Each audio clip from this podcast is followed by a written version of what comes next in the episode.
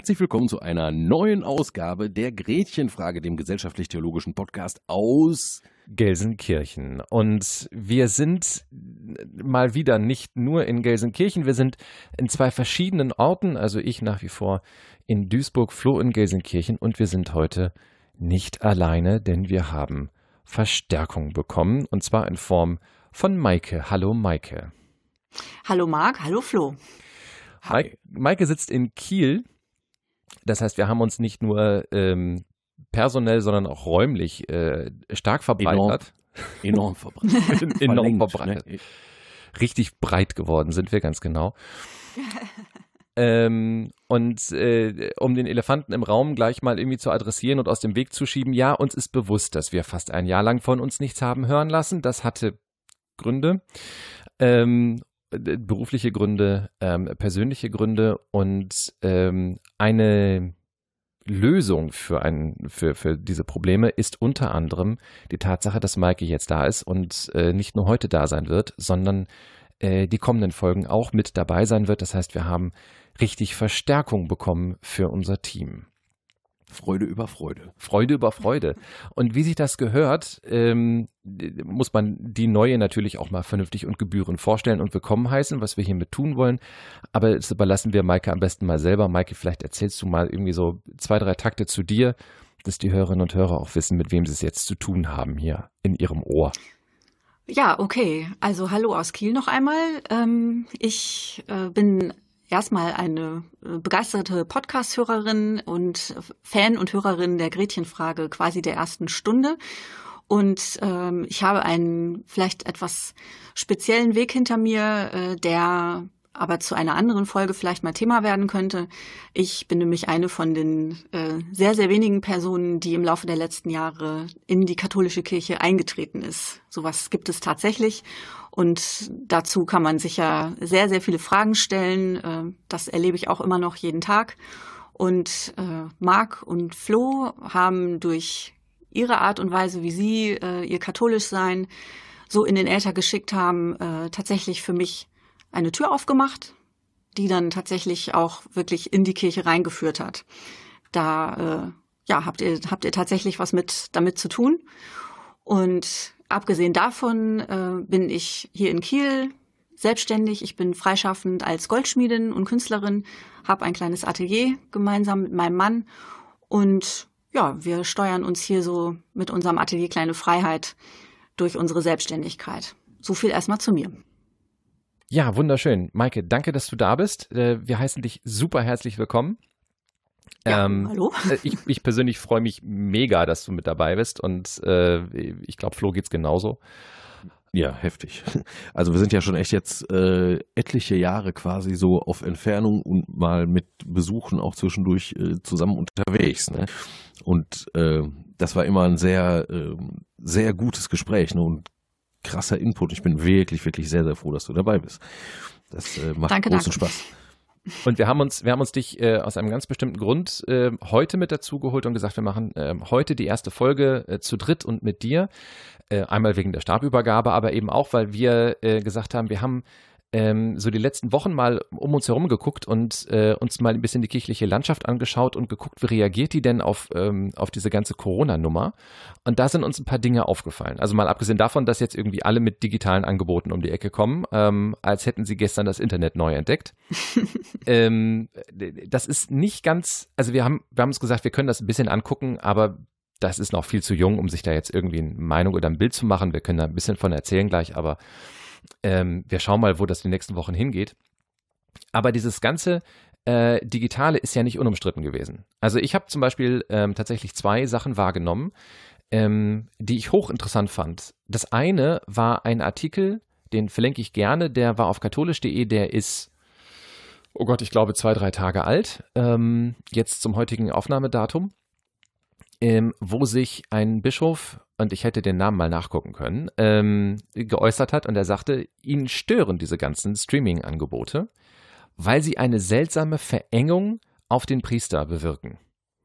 Ähm, das war Heiner Wilmer. Das war Heiner Wilmer, guck mal. So, äh, wo, wo von wo, wo äh, Hildesheim. Hildesheim, ja, alles klar, danke. Äh, genau, und das, ich fand das hochspannend, ähm, weil sich das ein bisschen mit meiner Erfahrung. Eine Verengung, eine Verengung auf was hin? Naja, auf den Priester. Mhm. Also wir haben ja. Weil halt fast nur Messen gestreamt wurden und keine anderen Gottesdienstformen.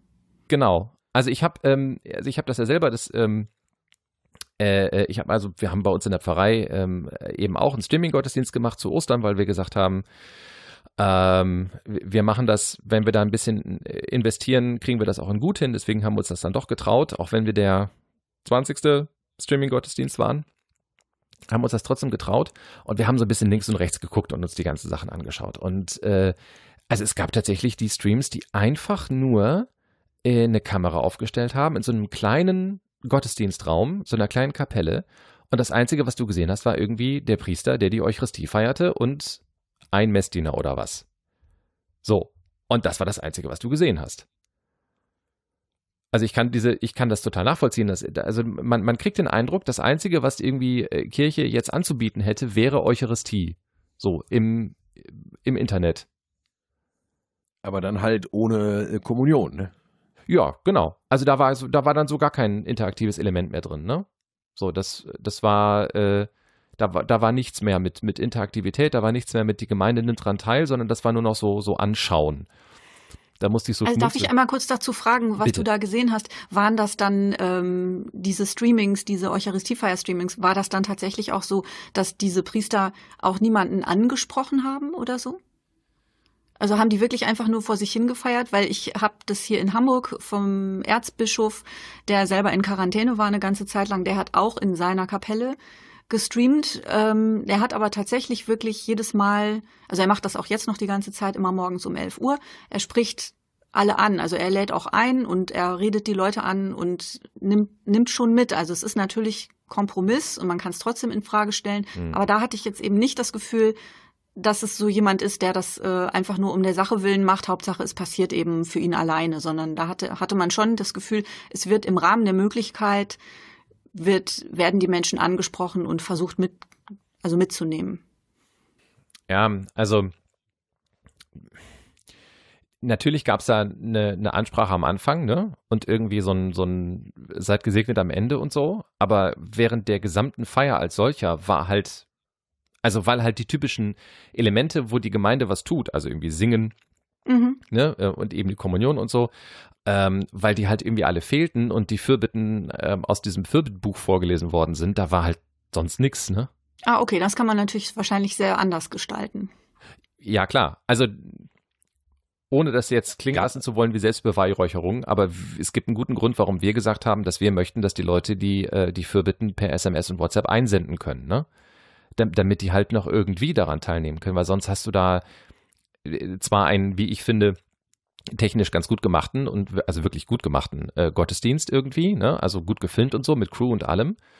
Aber am Ende ist es dann eben auch nur etwas, das du halt anguckst. Und ähm, wo, also nochmal, auch da, ne, ähm, äh, wir haben das über YouTube gestreamt und äh, YouTube gibt ja automatisch die Möglichkeit, dass du da einen Chat nebenher laufen hast. Mhm. Ähm, und ohne dass wir das geplant hätten, war ich dann derjenige, der diesen Chat äh, äh moderiert hat. Und das ist ein Element, das habe ich da an diesem Abend erst geschnallt. Ähm, das ist ein Element, das ist totnotwendig, um das Gefühl von Gemeinschaft irgendwie herstellen zu können. Mhm. So. Und wenn du das gar nicht hast, sondern einfach nur deine Kamera hinstellst, ne, eine Perspektive, die sich auch gar nicht mehr ändert und wirklich nur das und, und auf, quasi auf den Altar so, ne, dass du auch möglichst siehst, was der Priester da macht, das war schon, hatte was sehr, sehr Einseitiges. Also ich kann, ich kann da die, äh, die Kritik vom, vom Bischof kann ich da total nachvollziehen, ehrlich gesagt. Also ich fand das interessant, dass er das sagte. Ähm, also ich habe das, ich habe ganz andere Debatten auch noch irgendwie erlebt, aber das fand ich wirklich hochinteressant an der Stelle. Ja. So. Und ähm, die zweite Perspektive, die oder die zweite Äußerung fand ich auch, ähm, sagen wir mal, bemerkenswert, ohne das jetzt zu stark werten zu wollen. Aber ich fand halt interessant, dass sich plötzlich eine, eine Debatte darüber losgetreten hat, ähm, die auch durchaus äh, auf Vatikan äh, News und so diskutiert worden ist. Äh, ist es eigentlich Eucharistie, wenn keiner hingeht? Oder auch, ja. ne, wenn ein Priester eine Eucharistie feiert, sind wir alle dabei, auch wenn wir nicht im Raum sind, ja oder nein? Rein kirchenrechtlich, äh, dogmatisch, äh, so, solange er an uns denkt, äh, sind wir auch dabei. Ja. Ne? Mhm. Geistliche Kommuni Kommunion. Ja, ja, genau. Ah, ja, gut. Ich habe, also ich gebe zu, das erste, was ich gedacht habe, als ich diesen Artikel gelesen habe zu dem Thema, habe ich gedacht, mein Gott, was für eine sinnlose und völlig unnötige Diskussion. Ähm, und dann ist mir Stück, und, Stück für Stück klar geworden, ja, Moment, ganz so, ganz so unsinnig ist sie nicht, oder zumindest ist nachvollziehbar, warum sie geführt wird. Also ich weiß nicht, wie es euch geht, aber meine, meine, also meine Überlegung ist bis heute, ähm, wenn ich nicht versuche, Leute mit reinzunehmen, kann ich es auch lassen. Also ich bin immer mehr ein großer Gegner des, des, des Einzelfeiern von Eucharistiefeiern. Also dass das wirklich nur irgendwie ein einzelner Priester tut. Äh, also wir können das gerne machen, aber das ist, also für mich bringt das nichts. Ja, ja, gut. Das, ja, also Klammer auf, es gab natürlich auch andere Versuche. Der, äh, der Hanno, der bärtige Kirchendude, in dessen äh, Twitch-Livestream wir neulich auch mal zu Gast waren. Ähm, neulich. Der, äh, ja, ist, ja, naja. ähm, auf jeden Fall, äh, der Hanno, der ist äh, Burgkaplan äh, auf der Jugendburg in Gemen, das ist Jugendbildungsstätte im Bistum Münster. Und der ähm, hat sich halt äh, gegen äh, quasi den Rat seines Bischofs ähm, dazu entschieden, äh, halt auch für sich und auch grundsätzlich keine Eucharistiefeiern mehr zu machen, weil er eben auch keine Leute dabei haben kann. Und der hat sich dann voll und ganz darauf eingestellt, halt andere, eben interaktivere, äh, auch geistliche oder gottesdienstliche Angebote äh, halt im Netz anzubieten, aber mit Absicht äh, vollständig äh, eucharistiefrei. Okay. Obwohl er gesagt hat, das fehlt mir halt auf, wenn ich dann jetzt Gründonnerstag da streame. Ne? Natürlich möchte ich gerne dann Abendmahl feiern, aber das geht halt gerade nicht. Und warum, wenn alle anderen Leute dann auch nicht Abendmahl feiern können, warum sollte ich das dann hier alleine für mich äh, tun? Das ist ja Quatsch. Ne? Ähm, also gab es auch ne? solche Dinge. Genau, aber die, die, äh, die breite Masse, ähm, jetzt so von offizieller Kirche, hat eher das gemacht, was du gerade beschrieben hast, was halt dann auch irgendwie meiner Meinung nach auch zu Recht halt in Frage äh, gestellt wird. Ne? Also was, was bringt das? Also im Grunde ist das ja ein Rück, tatsächlich ein Rückfall in mittelalterliche Zustände, wo Leute auch nicht zur Kommunion gegangen sind, sondern einfach nur dem Priester zugesehen haben und da wurde die Hostie hochgehoben und es wurde geschellt und das war dann Kommunion mit den Augen oder geistliche Kommunion und äh, äh, fertig. Also das ist äh, eigentlich ja mit dem Zweiten Vatikanischen Konzil, äh, wurde ja eigentlich gesagt, die Leute sollen halt nicht äh, in der Messe beten, sondern die sollen die Messe beten, also feiern. Mhm. Wirklich, äh, ne? Äh, Participatio Actuose, also äh, leibhaftige und direkte Teilnahme, also sich klar machen, dass das wirklich mein Gottesdienst ist. Und das scheint jetzt ja in äh, in der Art und Weise, die du erlebt hast, Maike, ja auch tatsächlich ein bisschen so funktioniert. So, jetzt nochmal, wie du das so empfunden hast oder was dir das gebracht hat und wie du äh, aktiv teilgenommen hast. Ja, also den, ja. Ihr meint jetzt das, was ich aus Ham also vom Erzbistum das, Hamburg du, genau, vom, ne? genau. Genau. Ja. Also ähm, das war, äh, also meine Teilhabe hat sich im Grunde natürlich nicht nur aufs, aufs äh, Zugucken beschränkt, sondern äh, ich habe dann eben, ich habe es mir bei den ersten zwei Malen tatsächlich einfach erstmal nur so angeguckt. Dann habe ich mir natürlich mal meinen Gotteslob daneben gelegt, weil man natürlich auch mitsingen kann. Also unser Bischof hat sich auch wacker gemüht, äh, die Lieder alle dann auch zu singen. Der kann das auch ganz gut. Alleine oder hatte, hatte der Alleine. gar nichts? Der, der hatte nichts dabei, keine Schola, gar nichts? Nicht mal irgendwie eine Sängerin? Nein, der, der war ja, der war in Quarantäne. Ach so. Der war selber in Quarantäne. Okay. Äh, oh Gott, der Arme. Hat, okay. Ja, also das, der hat schon selber gesagt, er hatte, er hatte halt das Bedürfnis, das auch zu tun. Und er hat sich aber natürlich schön auch äh, entsprechend in Ornat geworfen, auch an den Hochfesten. Und ähm, hat dann eben wirklich alles alleine gemacht. Also er hat die, er hat die Lieder gesungen, die Fürbitten gesprochen und man konnte eben auch äh, vorher per Mail oder auf Facebook äh, konnte man Fürbitten einschicken. Äh, davon hat er einen Teil dann eben auch immer verlesen. Und das ist wohl auch ganz gut angenommen worden. Und wie gesagt, ich habe dann eben äh, zwischendurch auch einfach mal mitgesungen und habe mich dann aber auch wirklich am Anfang sehr merkwürdig gefühlt, wenn man eben so vor seinem Handy oder vor dem Tablet sitzt. Ähm, mit Kerze an und so, da, da muss man schon ein bisschen durchgeknallt für sein, um sowas zu machen, glaube ich. Hat auch in meinem Familienkreis zur Erheiterung geführt, wenn ich da mal davon erzählt habe.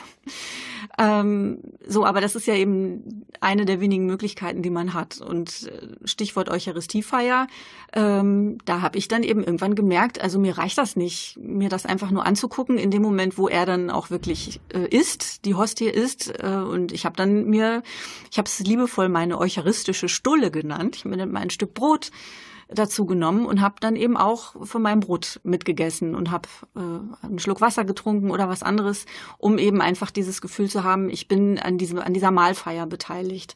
Und habe das ähm, auch gelesen bei Facebook und auf anderen Kanälen, dass das tatsächlich auch andere Menschen gemacht haben. Und da gab es dann tatsächlich sofort Einspruch aus bestimmten Richtungen der Kirche, wo gesagt wurde, das ist eigentlich nicht okay, das, da vermischt sich was, was eigentlich getrennt war und es ist natürlich keine Eucharistie, wenn du das machst. Und dafür gibt es natürlich äh, Jahrhunderte dogmatische äh, Herleitungen, Erklärungen und so weiter, mhm. die mir auch, die mir bewusst sind. Und ich habe auch für mich in dem Moment äh, nicht das Gefühl gehabt, äh, dass, also ich habe nicht das gleiche Gefühl gehabt, als wenn ich in der Kirche bin und da zur Kommunion gehe, sondern es war schon ein eigenes Gefühl. Aber ich habe das einfach eben gemacht und das ist, glaube ich, dieses Stichwort Kreativität und auch Selbstermächtigung, was im Moment immer kommt, äh, dass man eben äh, in dieser Zeit einfach auch neue Wege geht oder auch ganz alte Wege, wenn man eben in die Kirchengeschichte guckt und sieht, dass es auch mal was anderes zum Abendmahl gab als äh, nur den kleinen flachen Keks in Münzform. An, an, an der Stelle, ähm, ich äh, meine zu glauben oder meine zu wissen, dass uns ja immer noch einigermaßen viele Menschen zuhören, die ähm, vielleicht gar nicht so unglaublich tief in der Materie von Glaube und Kirche drin sind und sich jetzt vielleicht gerade fragen, warum ist das überhaupt ein zentrales, wichtiges Thema? Genau. Ähm, ich hätte auch nicht gedacht, dass das, ähm, dass das so unglaublich relevant ist. Aber nochmal, der erste Reflex, ähm, jetzt gerade in Richtung Ostern, also davor war es, war es okay, Leute dürfen sich nicht in Kirchen versammeln, weil ähm, wir es nicht, nicht gescheit hinbekommen, die Menschen auf irgendwie zwei Meter Abstand zu halten. Ist auch in, in Kirche echt nicht einfach. Äh, die wenigsten Kirchen haben, haben Stühle, die man auseinanderstellen kann. Die allermeisten haben noch Kirchenbänke und sich da irgendwie an Abstandsregeln zu halten, die ja rundherum gelten und nicht nur nach links und rechts, sondern auch nach vorne und hinten. Das ist halt nicht einfach. Ähm, und da hat man dann gesagt, ja, okay, dann machen wir eben keine Gottesdienste. Gut, was soll's, ne? Ist halt so. Müssen wir irgendwie, müssen wir irgendwie mitleben. Ähm, als es auf Ostern zuging, wurde es immer drängender, ne? Weil die Menschen dann schon gesagt haben, wir möchten da irgendwie gerne irgendwas haben. Wir hätten irgendwie gerne ein Angebot von Kirche und das hätten wir irgendwie gerne. Ähm, und ich fand interessant, dass also einer der ersten Reflexe war, okay, dann, ähm, dann streamen wir das ganze Ding halt irgendwie und bringen das ins Internet und behalten die klassische Form bei und sorgen nur dafür, dass Menschen sie zumindest sehen können.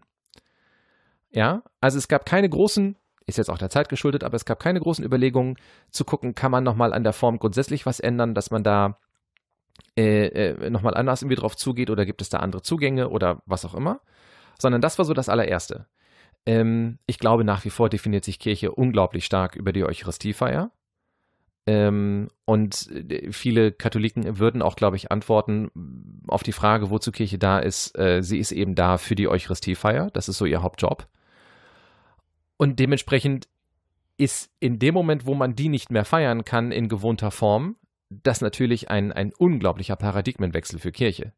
Also das ist tatsächlich, für, für Kirche ist das, ist das ganz schön krass und eine ziemliche Zäsur, ist so mein Eindruck.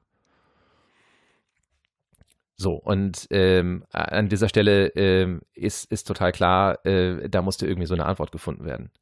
Maike, kannst du ähm, erklären, warum du trotz, also warum hast du an so einem Gottesdienst, ähm, an so einem gestreamten Gottesdienst oder so, so, so Internetangeboten, warum hast du daran überhaupt teilgenommen? Du hättest auch sagen können, habe ich halt bis Ende Corona äh, eben keine Gottesdienste. Ist doch nicht schlimm. Mm, ja, ähm, also erstmal einfach aus Neugier. Ich wollte einfach gucken, was machen die da so, wie machen die das? Und da hab ich, bin ich auch einfach so kreuz und quer geseppt durch die Bistümer und äh, ja, habe Kurioses gesehen und Schönes gesehen und weniger Schönes gesehen. Und äh, ich habe das jetzt auch gar nicht so wahnsinnig oft gemacht, aber eben ab und zu mal sonntags oder auch mal werktags. Und weil jetzt zu dieser äh, Corona-Schließung wir eben ja auch nicht arbeiten durften hier, hatte ich tatsächlich auch zwischendurch Zeit dafür. Also ich habe tatsächlich deutlich mehr kirchlichen Input gehabt in den letzten Wochen vor Ostern, als das sonst in meinem Alltag möglich gewesen wäre. Und äh, habe tatsächlich auch gerne mir die verschiedenen Predigten und Impulse angehört. Also das ist einfach was, wo ich gedacht habe, oh, das nehme ich jetzt mal mit. Das, äh, das ist auch ganz interessant, mal die anderen, mal andere, ähm, andere Gesichter zu sehen, andere Auslegungen zu hören zu den Lesungen, die man eben äh, in diesen Tagen eben immer hat, die dann so dran sind. Also es war ja einfach Neugier, würde ich so sagen. Also ich habe das jetzt ich muss schon sagen, dass mir das äh, in der Kirche mitfeiern auch äh, gefehlt hat. Da freue ich mich auch drauf, wenn das wieder passiert. Aber ähm, ich fand es jetzt nicht so schlimm, äh, wie ich das erwartet habe, weil man eben wirklich sich diese, diese anderen Wege eben auch erschließen konnte. Aber es ist jetzt nicht so, ich glaube, wenn das jetzt alles nicht stattgefunden hätte, dann hätte ich wahrscheinlich mehr gelesen zu den, zu den Themen. Also ich hätte mir schon, glaube ich, Input geholt. Und das ist jetzt eben einfach ein, ein Weg gewesen, den sie neu versuchen. Mit allen holprigen Versuchen dazwischen drin. Das, das wäre meine nächste Frage gewesen. Äh, hast du denn diese ganzen Versuche jetzt, also bevor wir dann gleich, ich komme da auf jeden Fall nochmal drauf zurück, auf die Antworten aus bestimmten Ecken. Ähm, aber äh, hast du denn die Versuche äh, von Kirche, das irgendwie zu tun, äh, als, als irgendwie gewinnbringend erlebt? Teilweise schon, ja. Doch, muss ich schon sagen. Kannst du beschreiben, was genau? Äh, also zumindest einmal die, ähm, jetzt ist hier gerade Post reingepoltert. Ich hoffe, es war nicht zu laut. Alles gut. ähm, also ja, ich denke mal, es ist total subjektiv, wie ganz viele andere Dinge eben auch, die die, die Kirche betreffen. Und ähm, ja, in, in zwei, drei einfachen Sätzen ist es, glaube ich, gar nicht so leicht. Also ich fand, glaube ich, gut, dass, äh, ich sage jetzt mal in Anführungsstrichen, die Kirche TM mhm. äh, gemerkt hat, da ist, also da ist tatsächlich eine Chance, die können wir nutzen dass es dann Aktionismus gegeben hat und auch äh, ganz unglaublich ja dilettantische Dinge geschenkt. Ne? Das hat man aber auch sonst, wenn man in die Kirche geht. Also wenn, man überhaupt zu den wenigen Leuten gehört, die das tun. Ja, oder wenn man Bibel-TV schaut. Ne? Ja, genau. Also man kann ja. man kann ja auch so sehr viel Kurioses da erleben und ja, da sucht man sich so nach und nach raus, was was einem dann eben liegt. Also was mir gar nicht gelegen hat, ist äh, im Grunde so eine Bilderflut auf Instagram, wo immer freundliche Sprüche kommen mit irgendwelchen Impulsen drunter, das gibt mir nichts. Also ich mhm. fand schon gut, die Menschen zu sehen, also Menschen zu hören im Ohr oder auch mal vor der Kamera zu sehen. Ich fand interessant, dass man doch häufiger mal ein bisschen mehr Leute gesehen hat tatsächlich als die Priester. Also natürlich nicht in den gestreamten Eucharistiefeiern, aber man hat eben häufiger äh, Pastoralreferentinnen, ähm, aus der evangelischen Seite natürlich auch viele Pastorinnen gesehen ähm, die sich dann einfach wirklich auch raustrauen oder auch mal so ein bisschen rausgeholt wurden, die sich früher vielleicht einfach auch nicht getraut haben. So, also das fand ich schon auch bereichernd. Jetzt von der Qualität einfach mal abgesehen.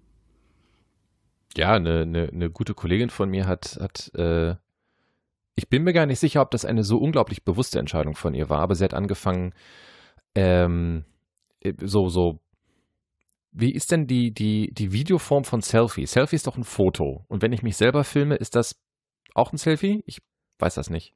Oh, keine Ahnung. Ja, also so. Ähm, hat angefangen, sich selber zu, zu videografieren und äh, sich also aufzunehmen und das auf Instagram zu stellen und sagte mir dann nach einer Woche, dass sich tatsächlich daraus Begleitungen ergeben hätten. Mhm. So, also ja, die Sichtbarkeit also ist Leute, einfach ja. hochgegangen, ja.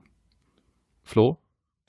Begleitung im Sinne von, da haben sich dann hinterher Leute bei ihr gemeldet und haben halt irgendwie ein, ein, ein Schriftgespräch, also die, die, äh, irgendwie per WhatsApp oder so oder vielleicht äh, mit Telefon oder so, haben dann das Gespräch mit der Kollegin gesucht. Ja, ja genau. Nee. Also so, so habe ich sie da verstanden an der Stelle. Ne? Sie sagte jetzt nicht explizit geistliche Begleitung, aber ähm, also schon Begleitung halt an der Stelle. Ne? So. Mhm. Ähm, Seitennotiz, das habe ich übrigens auch ganz stark gemerkt. Ne? Also jetzt, jetzt ähm, kriegen wir ja, also wir sperren ja gerade momentan irgendwie äh, reihenweise Leute in ihre Häuser und sagen ihnen, bleibt zu Hause, stay at home ne? und Social Distancing und so. Ähm, und begreifen auch langsam immer mehr, was für eine große Herausforderung das für Menschen ist, die äh, ähm, vorher schon einsam waren oder vorher aufgrund von zum Beispiel psychischen Vorerkrankungen ähm, auf, auf menschlichen Kontakt einfach angewiesen waren, ja. um nicht in wahlweise Depressionen oder in Schizophrenien abzugleiten. Und die sind jetzt alle völlig alleine und, und hängen in der Luft. Ne? Also das ist schon, ähm, das ist schon hart. Und wo wir übrigens als Seelsorger auch an unsere Grenzen stoßen, ähm, weil wir halt nicht unbedingt in die Häuser dürfen, um nicht wiederum Überträger von Corona zu werden. Das ist halt alles, also auch da haben wir wenig, äh, wenig Antworten im Moment, ne? Also, ja. ja, das ist so. Naja, also da kann man schon halt, ich sag mal so, die Leute U65, sage ich jetzt mal, mhm. die sind ja doch die, äh, in der großen Mehrzahl äh, digital unterwegs, ne, weil die alle irgendwie ein Smartphone benutzen und deswegen halt auch Zugang haben zu den ganzen Dingen, mhm. über die wir gerade gesprochen haben. Aber es gibt ja gerade in Gierch halt auch nochmal eine große Gruppe von Leuten, ähm, die dann Ü65 äh, ja. oder Ü75, 80 mhm. sind. Und ähm, für die gilt das natürlich nochmal in ganz anderem Maße. Ne? Also gerade, es gibt halt doch immer noch viele äh, vor allem äh, ältere Damen, die halt einfach morgens den Tag anfangen, indem sie halt einfach äh, in die Kirche gehen und da äh, den Gottesdienst mitfeiern jeden Tag so, ne? Und äh, für die bricht jetzt tatsächlich irgendwie was weg und das ist, man, man merkt, es ist super schwierig, die halt im Blick zu behalten. Also es gab in meiner Pfarrei halt dann Versuche, äh, denen dann halt wenigstens äh, halt Impulse oder irgendwas in die Briefkasten äh, zu werfen. Ne? Mhm. Mhm. Ähm, so, es gab dann die Aktion Zusage und nicht, äh, nicht Absage, ne, sondern äh, also wir, wir kümmern uns irgendwie auch um euch, aber auch so, sobald der Kontakt einmal steht, ähm, ist das ja irgendwie auch äh, äh, machbar und möglich. Und dann ist da halt auch schon was passiert. Aber für solche Leute, die halt vielleicht auch ganz anders groß geworden sind und äh, die jetzt vielleicht auch gar nicht, äh, ne, wir sind ja jetzt alle drei äh, irgendwie schon auch äh, theologisch äh, und mit Bildung und sehr, sehr viel Reflexion auf Kirche unterwegs, ne? gleichwohl wir da auch mittendrin stecken. Mhm. Ähm, aber es gibt ja auch viele, die, die, das gar nicht sind, ne? die einfach von Kindheit auf halt irgendwie was gelernt haben. Ähm, und deswegen ist es auch sehr bezeichnend, dass ähm, also wie ungleichzeitig Kirche äh, da ist. Ne? Also die, die erste Sache, die ja quasi alle Bischöfe in ihre Bistümer hinein äh, haben verlautbaren lassen, dass äh, äh Corona ähm, dafür sorgt, dass man von der Sonntagspflicht entbunden ist. Ja. Ne? Ich, ja. Vielen ja, ja. Dank. Nein, ja, aber das, Entschuldigung, ich lache, aber das ist natürlich total notwendig, dass das so ist. Das musste passieren. Das war wichtig. Mhm. Das, ja, genau, für, für diese Gruppe von Menschen. Also für, ich weiß nicht, wie es euch geht, so, aber ich ähm, ist vielleicht ein bisschen, äh, bisschen shabby. Jetzt wird mir bestimmt irgendjemand aufs Dach steigen und sagen, ja, dann bist du aber nicht vernünftig katholisch. Äh, aber ich oh, oh, oh. hab gar nicht, hab gar nicht so, ich habe gar nicht so die, äh, hatte noch nie, äh, ne, weil das ja auch in meiner Familie, ich sei ja katholische Familie groß geworden und so weiter, aber trotzdem wurde, wurde mir das nie irgendwie als Pflicht nahegebracht äh, mhm. oder so. Und ich habe einfach tatsächlich kein, kein Empfinden von Sonntagspflicht so ne? Also ich muss das äh, muss das tun. Hinzu käme jetzt natürlich dass äh, äh, abgesehen von der Sonntagspflicht äh, ja auch die Pflicht besteht wenigstens einmal im Jahr äh, äh, zu kommunizieren, also Eucharistie zu feiern, Kommunion zu empfangen, äh, ne, das also üblicherweise also dann Ostern, ne, die berühmte Osterkommunion. Und all das fällt jetzt halt auch äh, weg. Ne? Und es ist sehr, sehr interessant, dass das für einen Teil von Kirche, der halt sehr formalistisch, juristisch denkt, gerade diese Dinge, äh, die quasi ähm, das Ganze selbst darstellen, äh, jetzt einfach nicht funktionieren können aufgrund äußerer äh, Umstände. Ähm, dann wird halt irgendwie bischöflich davon entbunden und entschuldigt. aber trotzdem frage ich mich dann, also für solche Leute, was, was bleibt denn dann tatsächlich? Also worauf kommt es denn dann wirklich an, ne? Denn ja, also, genau, das, das war ja genau. Bleibt es dann einfach die, Fer die Fernsehmesse, dann mache ich halt doch wieder Augenkommunion ja. und dann ist doch wieder alles.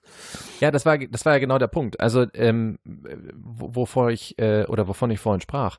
Ähm, also, ich habe unter anderem, ich will das auch wieder hier an der Stelle gar nicht bewerten, aber ich habe Forderungen gehört und gelesen, wo es dann hieß, ja, dann gehen doch bitte mal die Priester jetzt äh, durch die Straßen und verteilen die Kommunion in der Stadt. Also mal abgesehen davon, dass das äh, praktisch einfach Unsinn ist, weil eben keiner da ist, der die empfangen kann, weil die, Stra weil die äh, Innenstädte äh, im Idealfall leer sind. Ähm, äh, dürften sie das auch gar nicht, weil das wieder ein Übertragungsweg ist. Ne? Auch da ähm, äh, sind jetzt schon mehrere Fälle irgendwie bekannt geworden, wo durch die ähm, Kommunion selber, also durch das Austeilen der Kommunion, ähm, der Virus mit übertragen worden ist. Und ähm, also das, das, das ist praktisch äh, sicherheitstechnisch und gesundheitstechnisch schlicht nicht, nicht geboten und angesagt und eigentlich ist es eine ganz dumme Idee, das zu tun. Und auf der anderen Seite ist da der Bedarf, würde ich mal behaupten, auch gar nicht da. So. Umgekehrt. Sehr gering. Ne? Also nochmal, diese Leute, die nimmt man halt schwer in den Blick. Ne? Ja, das ist richtig. Halt und, unsichtbar. Ne? Und umgekehrt. Ähm, also wir haben bei uns in der Pfarrei zum Beispiel haben wir ähm, Hotlines eingerichtet. Hm? Also zwei Stück. Die eine Hotline ist dazu da, um Hilfsangebote zu vermitteln. Also wirklich ganz konkret, Menschen sind zu Hause ähm, Menschen werden normalerweise oder müssten normalerweise durch, durch äh, bestimmte Hilfsangebote versorgt werden, die momentan nicht wahrgenommen werden können oder die es momentan nicht gibt oder wofür es auch keine, äh, keine Leute gibt. Also ähm, natürlich kriegst du einen Altenpflegedienst, wenn du irgendwie Hilfe beim Aufstehen, beim Waschen oder bei sonst irgendwas brauchst, aber du bekommst nicht unbedingt einen, einen Pflegedienst äh, Menschen zugeteilt, wenn du Einkaufshilfen brauchst. Ne? Weil da halt Prioritäten gesetzt werden müssen. So, und dann äh, hat meine Pfarrei sich dankenswerterweise mit der Caritas hingesetzt und gesagt, so, wir, äh, wir äh, gucken jetzt, dass wir, dass wir Ehrenamtliche äh, verteilen, dass wir, ähm, dass wir solche Sachen für die machen, dass wir die vernünftig schulen, dass die wissen, okay, ähm, wie verhindere ich Übertragung und so. Und dass die Leute, die zu Hause sind und sich nicht rühren können, ähm, also als ein Beispiel, wir hatten eben eine Person, die müsste eigentlich schon längst in der Reha sein, aber wegen Corona kriegt sie ihre Hüft-OP nicht. Das heißt, sie sitzt jetzt zu Hause mit harten Hüftschmerzen, kann nicht einkaufen gehen oder zumindest nicht gut einkaufen gehen und sagt also, ich weiß, ich bin kein Notfall, ich bin alt, ich habe eine kaputte Hüfte, aber ich bräuchte trotzdem jemanden, der mir tragen hilft, weil ich sonst achtmal am Tag zum, zum äh, Laden gehen darf, weil ich nichts tragen kann, was schwerer ist als ein Kilo 50. So. Mhm. Und, ähm, und die auch sagte, also Fensterputzen kann ich mir auch abschminken und meine Familie besucht mich nicht aus offensichtlichen Gründen, um mir zu helfen. Ne? So, also das ging halt alles irgendwie nicht. Und der haben wir dann eben auch eine Hilfe vermitteln können. So, und die zweite Hotline, also die, die erste Hotline läuft gut. Und die zweite Hotline, das ist eine Seelsorge-Hotline, wo wir gesagt haben, wenn euch die Decke auf den Kopf fällt, wenn ihr reden wollt, sonst irgendwie, ruft uns an. Und wird das genutzt? Fast nicht. Sisse, die ja, Erfahrung haben wir, haben wir auch gemacht, ja. Genau, richtig. So, und das ist doch hochspannend. Also an der Stelle äh, ist doch, was ich vorhin sagte, wird doch offensichtlich, dass Kirche nicht als, als äh, Seelsorgedienstleister wahrgenommen wird oder überhaupt als, als eine Institution, die irgendwie Begleitung anbietet oder, oder ähm, irgendwie sowas wie, wie Begleitung auf dem Weg zu Gott. Ne? In unserer Folge über, über geistliche Begleitung und Exerzitien haben wir darüber ja gesprochen. Also, dass wir sowas haben, ist gut. Und das wird manchmal wahrgenommen, siehe Heaven Online, das bis zum Essen, läuft großartig. Mhm. Äh, hat ein Riesenteam und ist eine Online-Exerzitienbegleitung. Ähm, ne? Aber ähm, äh, also so, so mit diesem Begriff Seelsorge können, glaube ich, auch nicht besonders viele anfangen. Und was wir, was wir stattdessen hören, sind Forderungen nach einer irgendwie gearteten Form von Eucharistiefeier. Weil das irgendwie das ist, wofür wir wahrgenommen werden. Und ich finde das ein bisschen, weiß ich nicht, ich finde das sehr schräg. So, aber das liegt, liegt, möglicherweise daran, dass ich halt auch nie gesehen habe, dass der, der tiefe Sinn oder, oder der einzige Kernsinn von, von Kirche in der Feier der Eucharistie besteht. So ne, sondern dass wir deutlich, dass wir mehr sind als das. Ja, also das, Vatik das Vatikanum spricht ja von äh, Quelle und Höhepunkt ne? Ja. Des kirchlichen Lebens oder des Kircheseins ist die, äh, ist die Feier äh, der heiligen Eucharistie. So. Ähm, genau. Äh, und was aber passiert ist, ist halt, dass, also vielfach, das ist halt wirklich so eine, so eine seltsame, also ich frage mich immer, ähm, wenn es Quelle und Höhepunkt äh, ist, dann muss es ja Quelle und Höhepunkt von etwas sein. Und es kann ja nicht Quelle und Höhepunkt von sich selbst sein. Ne? Also die Eucharistie ist nicht eben um der Eucharistie willen da, sondern ist da um Quelle und Höhepunkt ähm, von etwas Größerem äh, zu mhm. sein, beziehungsweise mhm. selber das, das Größte halt irgendwie zum Ausdruck zu bringen. Und das ist halt dieses Meer, ne, was Kirche ist. Und das ist halt eigentlich tatsächlich also Freundin von mir, die ist Kirchenmusikerin, die sagt ja, mir fehlt nicht die Messe, überhaupt nicht. Ne? Mir fehlt aber schon halt das Zusammensein mit Menschen.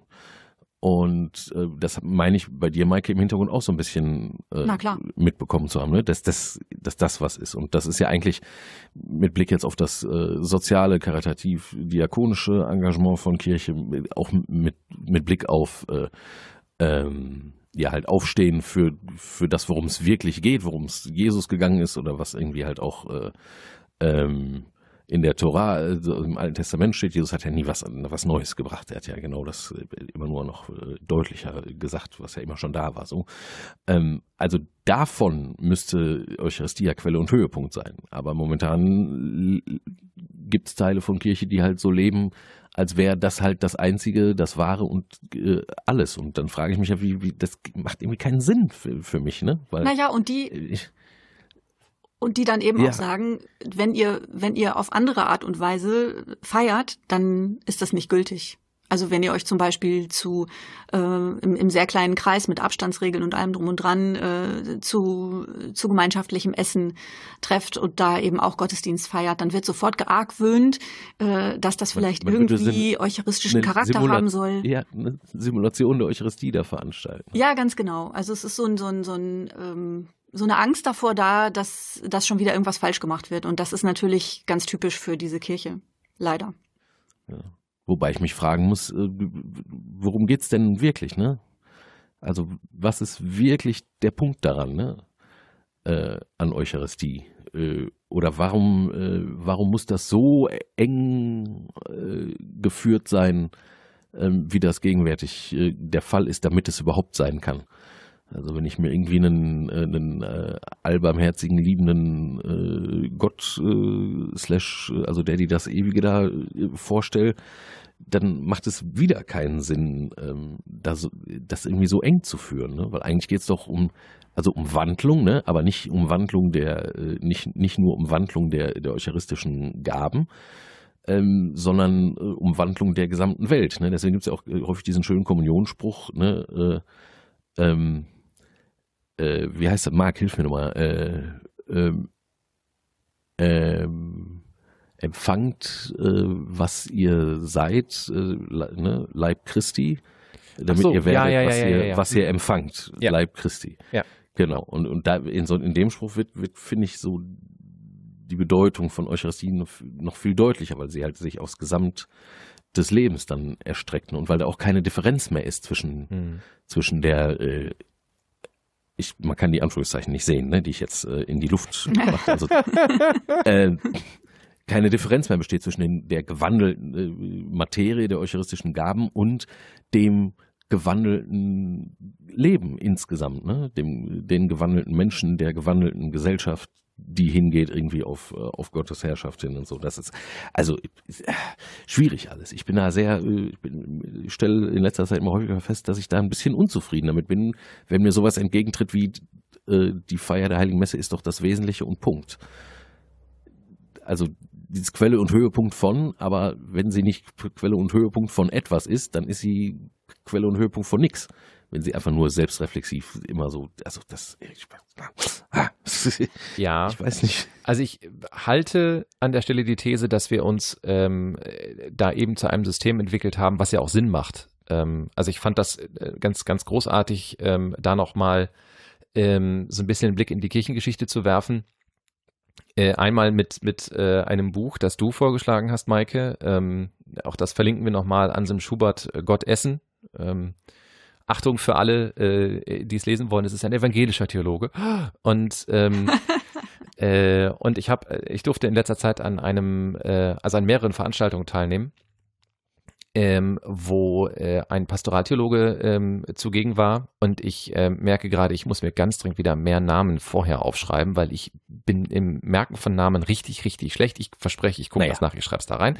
So, Kommen dann in die Show Notes. Ne? Ja, genau. So und ähm, dem Akzent nach ein Österreicher, soweit ich weiß, oder so, wenn ich das richtig äh, verstanden habe. Ich hoffe, ich tue ihm da jetzt nicht Unrecht. Ähm, und ähm, der äh, beschrieb also nochmal ganz kurz so die, ähm, die Entwicklungen der Kirche äh, nach oder innerhalb der Industrialisierung und kurz davor. Und sagte halt als Reaktion auf, auf ähm, diverse Entwicklungen, also als Reaktion auf die, ähm, äh, die Reformation, also deutlich früher als die Industrialisierung, aber eben mit Beginn der frühen Neuzeit.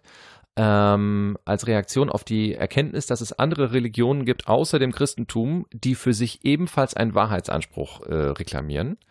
Und als Reaktion auf eine verschwindende Bedeutung innerhalb der Gesellschaft, jetzt aber im Zuge der Modernisierung, also der Moderne als solcher und eben der Industrialisierung und des aufstrebenden Bürgertums und so, hat halt Kirche gesagt, okay, wir machen uns dadurch wichtig, dass wir uns aus der Welt rausziehen. Ähm, so, also er hat das äh, Inkulturation durch Exkulturation genannt. Das heißt also, dass wir eine, dass die katholische Kirche angefangen hat, eine eigene Kultur aufzubauen, indem sie sich von der Außenwelt abgegrenzt hat. Ja, genau. Und Teil dieser Kultur war eben ähm, die, die sogenannte ähm, priesterlich äh, formulierte oder priesterlich organisierte Kirche, in der es eine ganz klare Hierarchie gibt, eine ganz klare Hierarchieabstufung. Und ähm, in der ist eben nicht nur die Eucharistie Mittel- und Höhepunkt, sondern vor allen Dingen der, durch den diese Eucharistie möglich wird, nämlich der Priester. Also ähm, auch das, ähm, selbst wenn Flo und ich und Flo und oder ich oder Maike Flo oder ich, wenn einer von uns dreien versuchen wollen würde, eine Eucharistie zu feiern, ist sie nach geltendem Kirchenrecht ja nicht gültig. Also da passiert nichts, kommt kein Heiliger Geist, nichts, du kannst da nichts dran tun, weil keiner von uns die Weihe hat. So.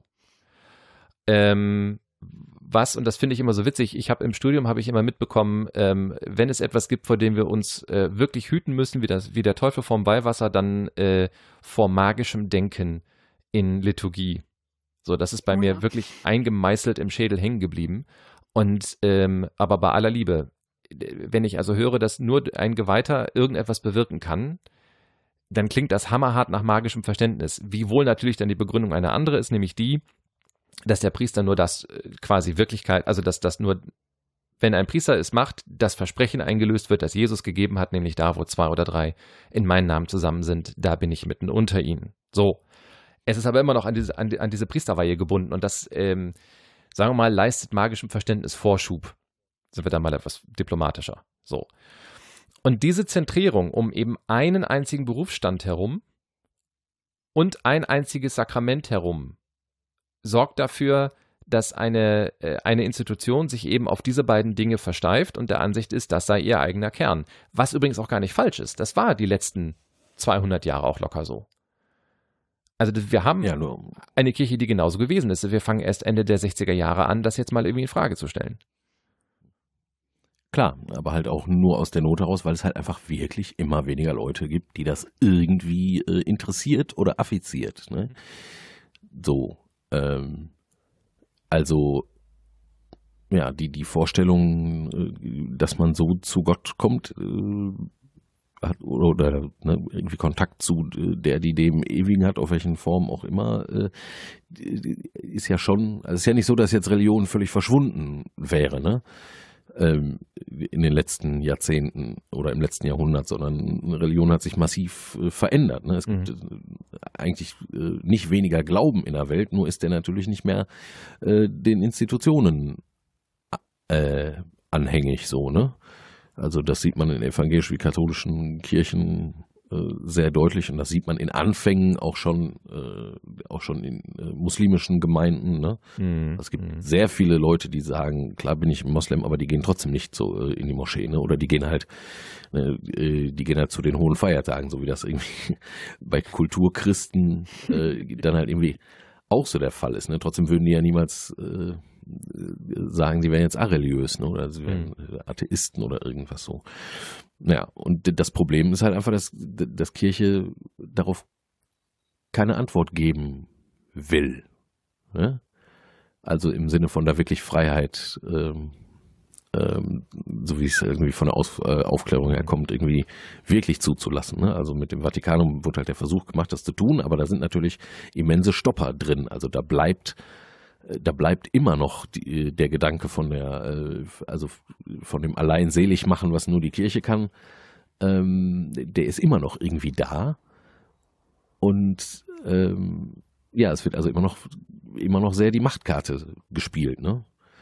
Also es könnte, man könnte auch einfach sagen, äh, es interessiert niemand mehr, äh, Maike, ob das jetzt irgendwie das echte Abendmahl ist, was du äh, gemacht hast am Computer oder nicht, sondern äh, da wird Gegenwart Gottes empfunden. Ne? Da fühlen sich Menschen zusammengeführt und irgendwie beieinander und äh, ganz nah äh, bei ihrem Gott und fertig. So, ne? Wo, wozu brauchen genau. wir da jetzt noch eine Genau, wozu brauchen wir da jetzt noch eine äh, quasi mechanische äh, äh, Erklärung, wann das der Fall ist und wann nicht?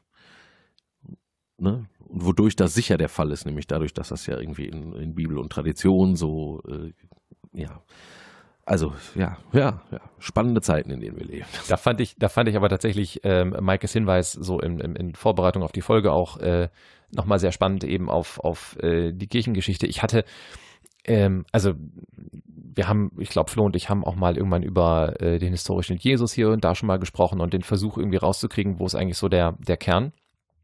Und äh, als du dann irgendwie von dem Schubert-Buch äh, sprachst äh, und der Untertitel ist ja eine kulinarische Geschichte des Abendmahls. Ja, sehr schön. Genau. Ähm, als ich das gelesen habe, habe ich nochmal, weil es einfach ja es gibt ja nur die eine Geschichte, aber es ist einfach nochmal eine neue Perspektive auf eben diese eine Geschichte. Ähm, da sind mir nochmal so ein paar Sachen echt klar geworden, die mir vorher nicht so bedeutsam waren. Also, dass das, das Abendmahl gar nicht irgendwie jetzt in direkter Linie zu dem, zu dem letzten Abendmahl führt, sondern aus einer ganz anderen Tradition kommt, ist mir so nicht bewusst gewesen. Ähm, Gebe ich zu, war, war für mich was Neues. Maike, Maike, kannst du, kannst du einmal so den Kerngedanken von diesem Gottessen-Buch äh, oder das, was dir wichtig daran geworden ist, meinst du, du kannst das einmal kurz versuchen, so zusammenzufassen? Weil wer, ich zum Beispiel habe es jetzt, äh, ich habe nur den Titel gelesen und äh, ja. äh, und da, und da draußen gibt es sicherlich auch viele Leute, die jetzt äh, wahrscheinlich äh, schon Interesse daran haben, was da drin steht, aber vielleicht nicht allergrößte Lust haben, äh, sich das Ding zu bestellen und dann erstmal durchzuackern. Deswegen, ähm, du hast das ja äh, ziemlich intensiv gelesen, ähm, dass du es vielleicht einmal so den Versuch einer Zusammenfassung wagst, damit wir ja, äh, eine gemeinsame. Danke. Ja, ich wage das.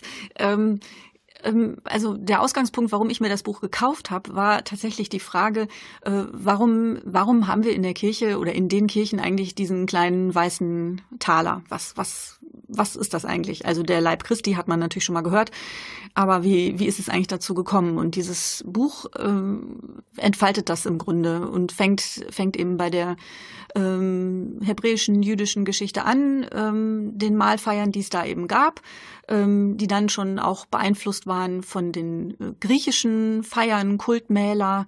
Du hast es, glaube ich, gestern griechisches Vereinswesen so in der Art genannt. Ja, das ist. Ähm, gibt es interessante Forschungen dazu, ne? Zum, genau, also wo im Grunde Menschen halt Berufsgenossenschaften oder Begräbnisvereine, äh, ja. wo man sich halt zusammengetroffen hat, um gewisse soziale äh, Dinge zu regeln. Genau, so gab es halt so Vereinigungen.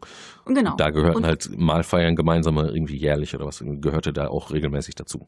Genau. Sorry, genau. Äh, Klammer zu. Genau, und da hat man eben dann äh, einmal äh, zusammen wirklich gegessen, also das sogenannte Sättigungsmahl, und dann gab es noch einen Kultteil, wo halt unter auch damals schon Regeln existierten, ähm, wo Wein und Brot gesegnet wurden und dann äh, unter den Leuten aufgeteilt wurden. Und dann äh, als die Geschichte rund um Jesus Kreuzigung, Auferstehung passiert ist, äh, ist es dann eben später von den von den jungen Christen, von den frühen Christen äh, ist, ist dieses Brot und Wein äh, teilen äh, eben auf Jesu Tod und Auferstehung gedeutet worden. Das ist nochmal ein eigenes Riesenthema. Ähm, und Brot und Wein wurden dann eben wirklich der Leib Christi. Und beruft man sich natürlich auf diese berühmten Jesus-Worte wo man sich natürlich drüber streiten kann, äh, hat er sie wirklich gesagt oder wurde es ihm in den Mund gelegt, wie bei so vielen anderen Sachen auch. Und ähm, ja, man hat es aber dann eben äh, quasi christlich gedeutet und hat dann äh, angefangen, die ähm, Brot- und Weinzutaten tatsächlich auch wirklich ganz streng zu regeln über viele, viele Jahrhunderte. Das ist nicht von heute auf morgen passiert. Also in den Anfangsfeiern der frühen Christen wurden auch noch andere Dinge äh, gesegnet und gewandelt, wie man dann ja eben sagt, äh, Wein, also Wein sowieso und Brot, aber auch Honig, Käse, Oliven, Milch, also alles Speisen, die sehr kostbar für die Leute waren und die auch ähm, eine große, also eine große kulturelle Bedeutung hatten und auch einfach fürs tägliche Leben entscheidend waren. Und über viele, viele Jahrhunderte hinweg hat sich dann eben aber das ähm, Sättigungsmahl von der von dem, von dem Kultteil getrennt, der dann eben die Eucharistie wurde, so wie wir sie jetzt heute im Grunde auch immer noch feiern. Und in dem Buch äh, wird eben sehr anschaulich gemacht, welche großen Probleme das aber mit sich gebracht hat, dass die frühe Kirche äh, dann schon relativ schnell ähm, Weizen und Wein festgeschrieben hat als die einzig gültigen Elemente. Und dass es eben in vielen Reg Regionen der Welt äh, gibt es oder gab es diese Zutaten nicht und gibt es sie auch bis heute nicht und sind auch schwer zu beschaffen. Und äh, es wird dann eben so ein ganz bunter kulinarischer Bilderbogen aufgespannt, äh, wie eben in verschiedenen Regionen der Welt versucht wurde, das Problem zu lösen. Und äh, in, äh, in der anglikanischen Kirche und in manchen protestantischen oder reformierten Kirchen in anderen Teilen der Welt ist es durchaus äh, gang und gäbe auch, äh, dass man mit, mit den dort verfügbaren Sachen eben Eucharistie feiert, beziehungsweise Abendmahl, weil es ja eben nicht römisch-katholisch ist, muss man nochmal ganz klar sagen. Also man hat Cola oder Reiswein, man hat Maismehl, man hat Kokosnuss, äh, Schnaps oder Wein und äh, Kokosmehl gebackene Hostien.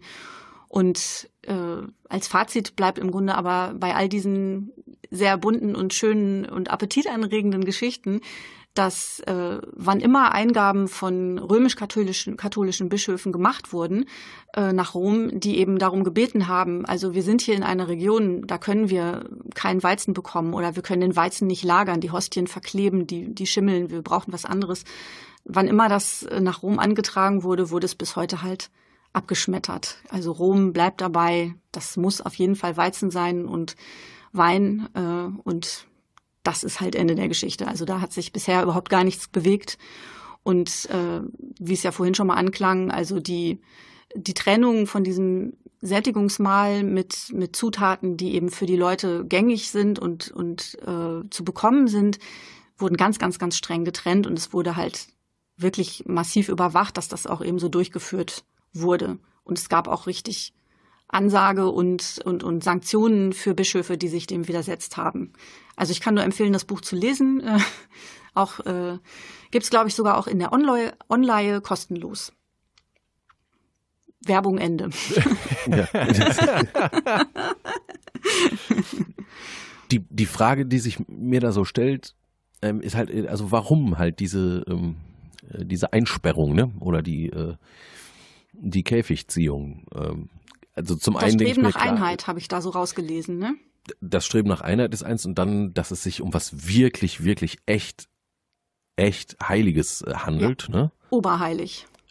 Genau. Ähm, und da, da ist jetzt halt der Punkt so. Äh, macht man das, weil es so heilig ist? Oder ähm, wird es dadurch so heilig, dass das so streng überwacht wird? Ein Grund, weswegen irgendwie, äh, also es ist festgelegt, wie gesagt, für, für den äh, katholischen Bereich, äh, wie gesagt, Weizenbrot, äh, ungesäuertes und, und halt Wein ist zulässig. Ähm, und ich glaube, ein Gedanke ist halt auch immer der der Authentizität. Ne? Also man möchte wirklich das machen, wovon man glaubt, dass Jesus das gemacht hat. Genau, wovon man es glaubt. Ähm, Genau, richtig, weil da ist man halt schon so weit, also ähm, die, die, Wahrscheinlichkeit, dass Jesus äh, Weizenbrot äh, zur Verfügung hatte, ähm, ist äh, quasi gleich null. Ne? Äh, der wird wahrscheinlich eher Gerste gegessen haben. Ähm, und, und, wenn es, wenn er so das Abendmahl gefeiert hat, wovon ich jetzt persönlich auch mal durchaus, also spricht nichts dagegen, das zu glauben, ähm, dann war das also mit an Sicherheit grenzender Wahrscheinlichkeit kein Weizenbrot, ne? sondern halt ein Gerstenfladen irgendwie so. Ne? Ähm, ja, das ist also das ist wirklich, ich weiß nicht, was meinst du? Warum, warum wird das so streng reglementiert, Marc? Also ich habe das, was ich gelesen habe oder was mir daran aufgefallen ist, ähm, war so ein bisschen der Versuch, wie nenne ich das, Heiligkeitsbewahrung. Mhm. Also das, das eine, der eine Gedanke, der, der, den fand ich ganz interessant. Also wenn man tatsächlich ähm, so die im Grunde genommen nur das übernommen hat, was es immer schon gab. Also das, so diese, diese Symposien, ne? Ähm, auch da vielleicht nochmal, wer das jetzt nicht kennt. Das sind durchaus reglementierte, äh, klare Zusammenkünfte von Menschen, die dem Ideal nach irgendwie so ungefähr aus der gleichen Schicht kam. Ne? Also man hatte versucht, da irgendwie sowas wie, wie ein vereinigendes Element oder so äh, zu finden zwischen den Menschen, damit es da nicht allzu viel ähm, Unterschiede zwischen den Leuten gab. So. Und ähm, die Idee war, dass man also Gemeinschaft feierte auf der einen Seite und dass man irgendwie so einen kulturellen Impuls hatte, also dass man Kultur feierte und, und irgendwie ja, äh, schon, schon sowas wie Zusammenhalt irgendwie da zelebriert hat. Also dementsprechend gab es halt, gab es halt ähm, äh, was zu essen, es gab ähm, einen kulturellen kulturellen Einspieler, also es konnte eine Theatervorführung sein, es konnte Gesang sein, das konnte alles Mögliche sein und am Ende gab es dann nochmal ein Gelage, also wirklich ein Besäufnis, das aber klar äh, angesagt wurde. Also der Gastgeber hat gesagt, jetzt trinkt ihr, jetzt trinkt ihr nicht. So. Und äh, weil er also anscheinend immer so die, diese magische Grenze einhalten musste zwischen gut beschwipst und schon zu besoffen. Genau. So, und äh, das, also an, an der Stelle, äh, wenn das, wenn das daherkommt, ne, ähm, dann war das halt ein Ding, was übrigens auch durchaus als religiöse Vereinigung verstanden worden ist. Ne? Also die Götter waren halt auch immer Teil von solchen Symposien, gedanklich. Das gilt jetzt halt für den, für den hellenistischen Bereich. Genau, und, richtig, äh, ja. Im Judentum gab es natürlich auch religiöse Zusammenkünfte, dann auf anderen Ebenen. Also ja, was genau. interessant ist für diesen, das, der Punkt, den du sagtest, so, dass das so Leute waren, die irgendwie auch zusammengehören. Also es gab halt ganz häufig ähm, ja sowas wie Berufsgenossenschaften oder so, die halt Mhm. solche äh, Symposia gefeiert haben. Und da ist der Gedanke der ich glaube, da kommen wir der Sache näher. Ähm, da ist der Gedanke der, äh, der Abgrenzung. Also wir gehören Ja. zusammen Genau. und da draußen sind welche, die nicht dazugehören. Ähm, äh, das war schon ein ganz wesentlicher Zug. Ne? Da, darauf bin ich jetzt gekommen. Also, dass, dass, die, dass die Christen halt versuchen, wenn sie das übernehmen, also was sie ja machen, ist, sie übernehmen eine Praxis. Das, da finde ich übrigens den Gedanken halt nochmal so spannend, ähm, ähm, sich nochmal die Frage zu stellen, was haben wir eigentlich wirklich als Form von Jesus überliefert bekommen? Und ähm, jetzt mal dahingestellt, also ich würde mit, mit Flo zusammen auch sagen, dass die Wahrscheinlichkeit, dass er ein letztes Mahl gefeiert hat, relativ groß ist, weil eben das Mahlfeiern im Judentum auch eine durchaus zentrale Rolle spielt. Ob das jetzt ein Pesachmahl war, ja oder nein, sei dahingestellt. Ähm, Und es ist ja, äh, bitte. es ist ja auch in, in, in den biblischen Quellen, also in allen vier Evangelien gibt's halt die Erzählung von diesem äh, letzten Abendmahl. Äh, bei Matthäus, Markus und Lukas, den sogenannten Synoptikern, ähm, halt äh, auf die Art und Weise, wie uns das bekannt ist aus den Gottesdiensten mit Einsetzungsworten, ne, das ist mein Fleisch, das ist mein Blut und so weiter. Bei Johannes äh, überhaupt nichts davon, ne, da ist Fußwaschung stattdessen.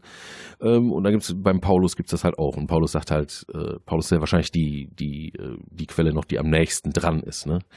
Äh, Genau. An Jesus, irgendwie so vielleicht äh, 30 bis 50 Jahre später oder was. Ne? Und der sagt halt schon mit Blick aufs Abendmahl im Korintherbrief, ähm, ich kann euch auch nur sagen, was mir selbst überliefert wurde. Das heißt, äh, der sagt, ähm, das haben mir schon Leute, die älter sind als ich, äh, schon beigebracht Mhm. ne, so, Mhm. so das Abendmahl zu feiern. Das heißt, es deutet alles darauf hin, dass es tatsächlich so eine Praxis sehr, sehr, sehr, sehr, sehr, sehr, sehr, sehr früh schon gab.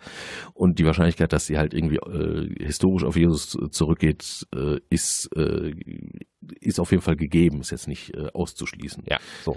Wenn wenn ich So. jetzt aber eine, eine Praxis erstmal nehme und sie, sie aus einer anderen Welt ziehe, ja, also nochmal, was haben wir von Jesus mitbekommen? Irgendwie liturgisch relativ wenig.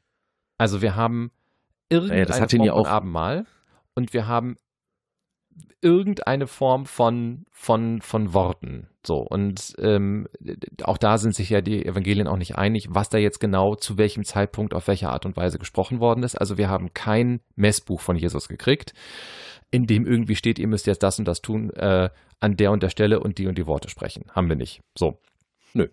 Und Und da hat sich halt kontingent, also so in der Geschichte halt was äh, entwickelt. ne? Genau, das, richtig. Diese Entwicklung ist vonstatten gegangen im Kontext von, äh, von Kultur, die natürlich schon da war. Also zum einen halt irgendwie die, die jüdische Kultur mit ihren Mälern genau. und zum anderen eben die, die hellenistische Kultur auch mit ihren Mälern. Und da hinein hat sich jetzt halt eben die, äh, die christliche Sache entwickelt. Und jetzt mit Blick auf die, auf die hellenistischen Mäler, die ja gerade darum, äh, darum kreisen, dass da äh, Gruppen von Menschen sich zusammentreffen, die halt irgendwie eine Eigenidentität haben und sich abgrenzen gegenüber der Außenwelt.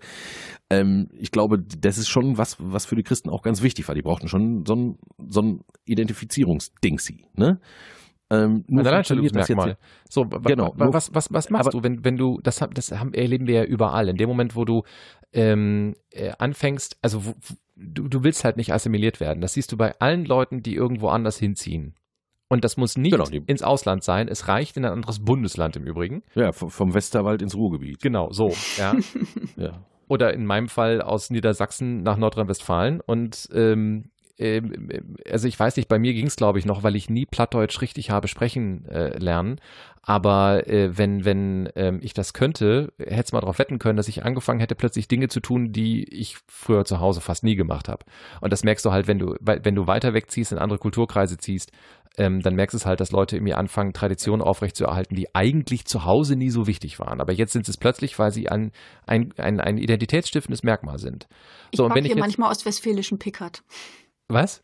Ich backe hier manchmal ostwestfälischen Pickard. Ja, siehste, ne? Und äh, ich habe meine Frau Weil, dazu weil gekriegt, du da, ja. ich habe meine Frau dazu gekriegt, dass wir, äh, dass wir hier um Weihnachten rum Punkebrot und Grütze. Wenn ihr das mal mitbekommt, äh, ich habe jetzt herausgefunden, es ist ein bisschen wie Haggis. Ähm, mein überlegt euch, ob ihr das wollt. Ansonsten, das gibt es wirklich nur im Oldenburger Münsterland.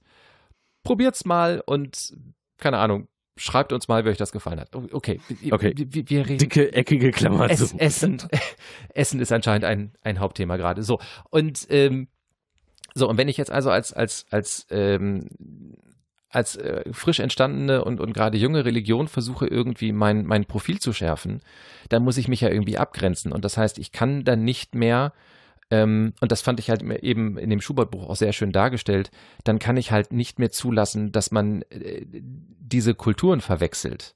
Und anscheinend ist ja so bis ins fünfte, sechste Jahrhundert hinein ist ja der, der Versuch sehr, sehr stark. Das sieht man immer dann, wenn irgendwelche Regeln erlassen werden. Also offenbar gab es äh, vorher eine, eine Praxis, die nicht gut war, sonst würde man ja keine Regel erlassen müssen. Und ähm, gibt es also, also Regeln, die ganz klar sagen, nein, das hier ist nicht mehr Teil des Sättigungsmahls und das habt ihr bitte anders zu machen, damit eben die Verwechslung mit, mit einem, einem hellenistischen äh, Symposion oder eben einem wie auch immer gearteten jüdischen Essen, damit die nicht stattfindet. Ja, so, und dann, dann beginnen sich diese Dinge auseinander zu divergieren irgendwie. Und ähm, dann gibt es ja eine Zeit lang gibt es ja noch irgendwie dann beides parallel. Dann gibt es also einmal so die, das, das Herrenmahl und dann gibt es das Sättigungsmahl und äh, dann gibt es irgendwann äh, so eine Kultur, äh, eine kultische Handlung. Ähm, und ähm, und so, und dann ist auch noch die Frage, wozu ist das eigentlich da und wer steht diesem, äh, diesem Mal eigentlich vor und zu welchem Zweck ist es da? Ja, ja, genau. Also da glaube ich, ähm, das war so das, was ich so rausgehört habe, da, da war einfach der, der Wunsch ganz groß, sich abzugrenzen. Und dann entwickle ich eine, eine Praxis, die halt irgendwie spezifisch christlich ist und die halt dann auch irgendwie nichts mehr mit ihrem Ursprung zu tun hat. Also Genau. einem, einem Und dann- Gemeinschaftsmahl, ne? Und dann plötzlich, äh, ne, äh, Anfang des vierten Jahrhunderts, äh, äh, ist das Christentum nicht mehr eine von vielen Religionen, sondern äh, ersetzt auf einen Schlag wirklich handstreichartig quasi ähm, die gesamte Religiosität im, im Römischen Reich. Und äh, die Leute, ne, die, die Bischöfe, die irgendwie 30 Jahre vorher noch äh, unter Verfolgung litten und im Knast saßen, die sind jetzt plötzlich höchste römische Staatsbeamte. Und äh, so, da kommt jetzt halt diese ganze äh, Priester- und Beamtengeschichte dazu, ne? Und wird Mhm. ganz, ganz wichtig und groß.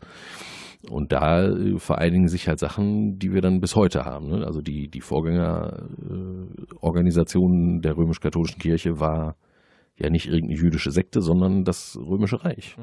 Und den Einfluss, den jetzt, äh, den jetzt die, die neue Rolle des Christentums ähm, äh, im römischen Reich auf das Christentum selber hatte, kann man, glaube ich, hat man immer äh, so ein bisschen missverstanden oder immer viel zu gering geachtet. Ich glaube, das war natürlich ein sehr viel größerer äh, Einfluss, weil jetzt das ganze Beamtentum und so weiter da plötzlich äh, mit, rein, äh, mit reinspielte und plötzlich eine riesengroße riesengroße Rolle spielte. Und, und da hat man jetzt quasi die, die Kaste von Spezialisten, die halt darüber wachen. Ähm, Die dann ja auch das. Brot Oder irgendwann hergestellt haben, ne? Auch selber her, hergestellt. Genau, also das ist das ist noch mal einmal so ein Punkt gewesen, der ist mir eben noch äh, entfallen, dass eben in den in den frühen Formen dieser dieser Mähler eben auch die die Gemeinde und die Gläubigen auch selber das Ge äh, Brot zu Hause gebacken haben und mitgebracht haben und das wurde gewandelt und gespendet und gegessen und auch später wieder verteilt und äh, dann ist eben irgendwann dieses ähm, also eben durch die durch die immer heiliger Werdung dieses dieses Brotthemas hat man das eben dann auch nicht mehr den einfachen Gläubigen äh, zugetraut, dass die das richtig backen und auch nicht die richtigen Zutaten haben. Und dann ist es tatsächlich auch von Priestern und später, als dann das Mönchstum aufkam, ist es halt dann in die Klöster gewandert. Das fand ich übrigens ja. mega witzig, allein die Vorstellung, wenn man heute noch, was ja auch lustig ist, ne? Also ist ja heute so, ne? Hostienbäckereien sind. Äh, genau. Ja, gut, das stimmt. Aber was du nicht mehr hast, ist, dass das jetzt aus, dass das nur noch Priester tun dürfen. Also ich fand halt die genau, Vorstellung das witzig, dass, dass das irgendwie zur Priesterausbildung auch irgendwie so eine Woche lang Brotbacken gehört, damit man, da, damit die vernünftig äh, Hostien backen können. Das fand ich halt interessant, dass das inzwischen auch offenbar wieder liberalisiert worden ist. So, ja, ja es genau. gibt Hostienbäckereien, ja, damit das irgendwie alles richtig ist und dass die sicherstellen, dass da irgendwie doch das richtige Zeug drin ist und so. Aber, ähm, äh, also das, ich weiß nicht, Hostienbäckereien sind das meistens immer noch Klöster? Nee, das sind doch ganz normale Nicht Betriebe, nur, oder? ja. Gibt's auch einfach. Nicht nur, ja, ja, so. Ja. Und die Diskussion ist ja gerade jetzt auch wieder so in den äh, 2000ern wieder stärker aufgeflammt, als es dann um die Frage ging, was machst du mit Leuten, die irgendwie Zöliakie haben, also die äh, Gluten nicht vertragen, ihr, ihr Leben lang nicht vertragen.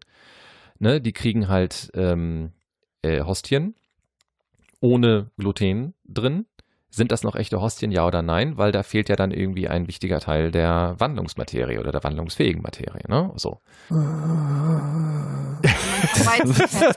ja, es ist. Ja, genau. Aber da, da also ich habe ja immer schon gesagt, äh, auch in, in vergangenen Folgen schon, ähm, immer dann, wenn man sich um so kleinteiligen Kram kümmert, ist das ein Indiz dafür, dass man irgendwie den, den Pfad ich will nicht um den sagen, es eigentlich Pfad, geht. Ja, genau, den Pfad, worum es eigentlich geht, verlassen hat. Weil man sich ja, jetzt um, um reine Regeln Seitengleis, ja. Genau, und nicht ja. mehr. Ne, also es geht plötzlich um die Frage, wie macht man das und was ist richtig, ne, so und, und welche Handlung ist auf welche Art und Weise richtig und dann ist plötzlich auch ganz, das merkt man ja auch, ich finde das immer so lustig, wenn man wenn man dann so so äh, so manche Eucharistie feiern sieht, wo immer noch so gefeiert wird, dass also der Priester irgendwie nur mit zwei Fingern oder mit äh, mit vier Fingerspitzen irgendwie die Hostie anfasst, ähm, ne, weil das irgendwie so im Buch steht und weil man das genauso zu machen hat und ähm, also dann alles irgendwie auf die Rechtmäßigkeit dieses Aktes irgendwie fokussiert wird und nicht mehr auf den Sinn äh, des Aktes, nämlich äh, Gemeinschaft zu stiften und äh, ne, Jesus als Gastgeber zu erfahren. Und dann muss man sich plötzlich auch fragen, das fand ich auch sehr interessant, das war ja auch für Luther anscheinend eine ganz wichtige und zentrale Idee und Frage, wie lange ist der Herr eigentlich nach der Eucharistie äh, noch da? So. Genau. Also ist der weg, wenn der Verdauungsakt äh, vorbei ist? Also beim nächsten Stuhlgang ist ja, der Herr weg? Ja, oder? Es, es wird alles. Ja. ne? So, genau. Als wäre das eine relevante Frage. So, aber daraus erklären sich natürlich auch dann so, so mittelalterliche ähm, äh, Dinge wie, dass man dann irgendwie angefangen hat, äh, Hostien, also konsekrierte Hostien, irgendwie dem, dem Viehfutter beizumischen, in der Hoffnung, dass das dann den Kühen mehr Milch gibt und so, ne? Naja, genau. das ist natürlich volle Lotte magisch, ne? Ja, genau. Naja, aber wir haben ja heute noch, wir haben ja heute noch wieder in den Zeitungen gehabt, in den, in den katholischen Medien, äh, dass es auch eben wieder ähm, Menschen gibt, die äh, denken, wenn sie jetzt nur häufig genug die Hostie bekommen, dass sie dann kein Corona bekommen und so. Also das magische Denken ist ja nicht. Ja, weg. genau. Ja. ja, ja, ja, ja, ja. Wo, wofür man übrigens die Hostie nicht braucht. Ne? Das können die Evangelikalen in den USA auch. Das kriegen die auch hin, ne? So, äh, mhm. Heilige Geist und hast du nicht gesehen, aber dann eben so, die, das ist so, ja. Mhm. Und äh, an, an der Stelle übrigens, da sind wir wieder bei dem, was ich vorhin, was ich vorhin so brachte, ne? Und wenn du dann irgendwie so die Idee reinbringst, ja, ist es ja gar nicht, im Grunde genommen ist ja die Kommunion gar nicht, also die, die physische Kommunion gar nicht äh, wichtig. Wichtig ist, dass irgendwo auf der Welt ein Priester ist, der dich mitbedenkt und dann reicht das. So. Ja das, ich finde, das potenziert dieses magische Denken und zwar volles Brett an der Stelle. Ja, weil dann ist diese Gemeinschaft ist dann komplett getrennt von dem Akt. Das ist ja nur der nächste Schritt, dass du, wenn du erst das, ähm, den, den Kult von dem Mahl trennst, dann kannst du als nächstes äh, die Gemeinde von dem Kult trennen. Ja, ja. ja und also dann hast du so eine, hatte, ja. ja. Da hatte sich halt wirklich die, ähm, die Vorstellung von den Messfrüchten entwickelt, ne? die also irgendetwas nicht näher bestimmtes, sehr, sehr Gutes für die Welt ähm, was äh, dann äh, zur Welt kommt, äh, wenn ein Priester da steht und äh, Messe feiert. Völlig egal, äh, ob da jetzt noch jemand anwesend ist oder nicht, sondern der Akt an sich ähm, produziert halt äh, Messfrüchte und die sind, wie gesagt, näher nicht beschrieben, aber auf jeden Fall ganz, ganz besonders gut für die Welt. Ah, oh, und das kannte ich ja, auch nicht. Ja, Messfrüchte. ja, das ist ganz schön, ja, ganz schön schräg. Ne? Wobei ich jetzt sagen würde, es gibt schon bestimmt sowas wie sowas wie Messfrüchte ähm, und das wäre, wenn man halt zurückkehrte und sich nochmal klar macht, was das eigentlich genau ist, ne, mit Quelle äh, und Höhepunkt. Und dann wäre das eben, äh, dann wäre Frucht der Messe tatsächlich, dass die Menschen erkennen, dass sie irgendwie zusammengehörig sind, ne? dass sie alle Gottes Kinder sind, ähm, dass Gott sie liebt und auf sie äh, zukommt und äh, in, durch und mit ihnen äh, ne, die Welt verwandeln will und zu einem Ort machen, der für alles, was lebt, ein guter Ort ist, ne? wo Leben in Fülle so volles werden kann äh, in der Zeit äh, halt irgendwie schon da ist und so weiter. Das wären, glaube ich, auch messbare, erkennbare äh, Messfrüchte. Und die sind ja natürlich irgendwie auch vorhanden, wenn wir Eucharistie feiern, aber ähm, da ist immer noch zu viel äh, quasi, quasi magisches äh, Bohai und zu wenig eigentlich klar nachvollziehbares, was das eigentlich sein könnte, wobei man das eigentlich einfach sagen kann. Ne? Also die eben äh, äh, sich klar machen, dass, äh, dass das Göttliche so beschaffen ist, äh, dass es durch uns wird. Ne? So, dass Gott sich selbst so klein macht, dass wir ihn halt essen können. Ne? Und das nicht einfach so als Selbstzweck, sondern ähm, wirklich essen im Sinne von, das ist halt auch das, was uns am Leben hält. So, ne? Was ist denn jetzt das, dementsprechend der Gegenentwurf dazu? Maike, du hast vorhin so ein bisschen angefangen zu erzählen, ähm, was da so auch in, in deinen ähm, wahrscheinlich Facebook-Gruppen, nehme ich mal an, ähm, was da so als Ideen irgendwie äh, ausprobiert worden ist und wie das irgendwie funktioniert. Was ist denn jetzt da so die, die, die was sind da so die Gegenentwürfe und die Gegenversuche? Ja, also ähm, ob es die so konkret jetzt als als was geplantes gibt, das weiß ich ehrlich gesagt gar nicht. Und es, ähm, also das sind so ein paar Streiflichter, die ich da eingefangen habe. Also in, ähm, ich kann das nur so wiedergeben, dass mein Eindruck ist, dass eben durch den Wegfall dieser Messfeiern oder überhaupt einfach der Gottesdienste, ob es jetzt, ob es jetzt mit Abendmahl oder ohne ist, ist es ja nun mal einfach verboten im Moment. Und die Leute brauchen ihre Gemeinschaft und finden die dann auch teilweise so, wo es wo es im, im, im Analogen eben möglich ist, macht man es und äh, dass eben hier und da einfach so eine Rückbesinnung passiert auf dieses, ja, worüber wir jetzt die ganze Zeit gesprochen haben, eben. Also Zusammenkommen, Gemeinschaft feiern, jetzt natürlich christlicherseits dann bezogen auf Gemeinschaft mit Gott mhm. und dass, ähm, dass dafür die Formen eben im, im Häuslichen eben wieder ja, vielleicht einfach angedockt werden an was, was auch früher schon mal da war. Also es wird manchmal so gesagt, das ist jetzt alles ganz neu und man macht jetzt wieder, trifft sich jetzt wieder zu sogenannten Agape-Feiern, so, aber das ist natürlich gar nicht neu. Das ist einfach nur vielleicht, ja, wirklich eine Rückbesinnung oder so ein, so ein Merken irgendwie, ja gut, die Priester sind jetzt eben auch alle eingesperrt. Wenn die jetzt, wenn die jetzt alleine feiern, okay, ist vielleicht, vielleicht ist es für manche dann besser so als gar nicht, kann ja auch vielleicht was Tröstliches haben. Ich habe für mich da zwischendurch manchmal so dran gedacht, ähm, ich bin ja sehr weit weg von meiner Familie eben in Nordrhein-Westfalen und die treffen mhm. sich relativ häufig im Sommer und so und dann grillen die und essen zusammen und dann kriege ich manchmal Fotos geschickt und bin manchmal ganz traurig. So und dann sagt man aber am Telefon irgendwie, Mensch, trink mal einen für mich mit. So und dann machen die das ja auch und denken an einen und ich bin ja auch irgendwie dann verbunden und trotzdem für mich allein. Also das daran muss ich jetzt manchmal denken, wenn eben diese Alleinfeiermessen eben so kritisiert werden, wo ich denke, ja, man kann das kritisieren und diese Gefahr von Rückfall in, in, äh, in ganz alte Zeiten, die ist sicherlich auch gegeben, aber ganz, ja, ich kann, ich kann dem halt eine gewisse Komponente schon abgewinnen. Und ob sich jetzt irgendwas Neues wirklich entwickelt, weiß ich gar nicht. Ich glaube, es ist eher so ein Rückbesinnen auf, auf eben dieses äh, Gemeinschaftsding, was man auf ganz, ganz viele verschiedene Arten und Weisen äh, eben kreieren kann. Ich würde da gerne ganz ich kurz. Möchte, ja. Oh, du zuerst? Ja, nee, mach du erst. Ich okay. habe da noch so ein. Naja, also ich äh, hake da mal so ein bisschen ein, weil, weil das so ein bisschen ähm, eine, eine aktuelle Fragestellung gerade so irgendwie von mir und, und so meinem direkten Arbeitsumfeld ähm, mitberührt. Und zwar wenn ich mal einmal ganz schamlos äh, meine Pastoralassistentin loben darf in aller Öffentlichkeit. Ähm, Bitte. ähm, und zwar hat sich der, der derzeitige, ähm, was ist das, der zweite Ausbildungsjahrgang äh, müsste das sein? Äh, des Bistums Essen hat sich halt Gedanken gemacht, also der zweite Ausbildungsjahrgang sind drei Leute, ähm, die haben sich die Gedanken gemacht, was machen wir denn jetzt mit, mit, ähm, mit dieser ganzen Situation? So, und wie feiern wir denn jetzt angemessen Gottesdienst? Und die haben also sich gesagt, okay, wir, wir nehmen nicht irgendetwas Bestehendes, was es schon gibt, also Versatzstücke, ja klar, und natürlich auch irgendwie schon bekanntes, so, aber grundsätzlich nehmen wir erstmal die Dinge, die im Internet auch funktionieren. Das heißt, die haben sich die Frage gestellt, ähm, wenn Kirche ein liturgischer Raum ist, der festgelegt ist und bestimmte räumliche äh, äh, Gegebenheiten bietet, dann ist das Internet ja auch ein, ein liturgischer Raum welche Gegebenheiten bietet der denn? Was kann man denn da, was irgendwie woanders möglicherweise nicht geht und was muss man beachten? Ne? So.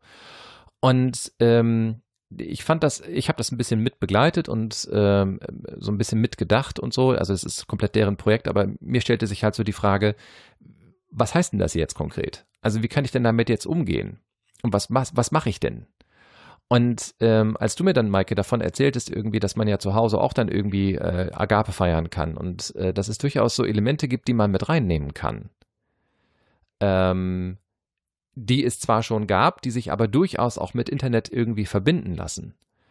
Ähm, für mich war das durchaus nochmal sehr erhellend äh, zu gucken, okay, das, das könnte noch was sein. Ja, also mhm. gibt jetzt ein paar Elemente, die irgendwie gut sind. Also ich finde immer gut, wenn irgendwie Musik eingespielt wird am Anfang oder zwischendurch, weil man dann für die eigene Meditation Zeit hat. Ich habe also auch sehr zu schätzen gelernt, ähm, das habe ich äh, so in Eucharistiefeiern, ist das eines meiner, meiner Probleme. Es gibt gerne mal Momente während einer Eucharistiefeier, da fände ich es einfach toll, wenn ich Ruhe hätte, um zu mir und zu Gott zu kommen. Und das passiert eigentlich nie, weil in der Eucharistie immer irgendwas ist.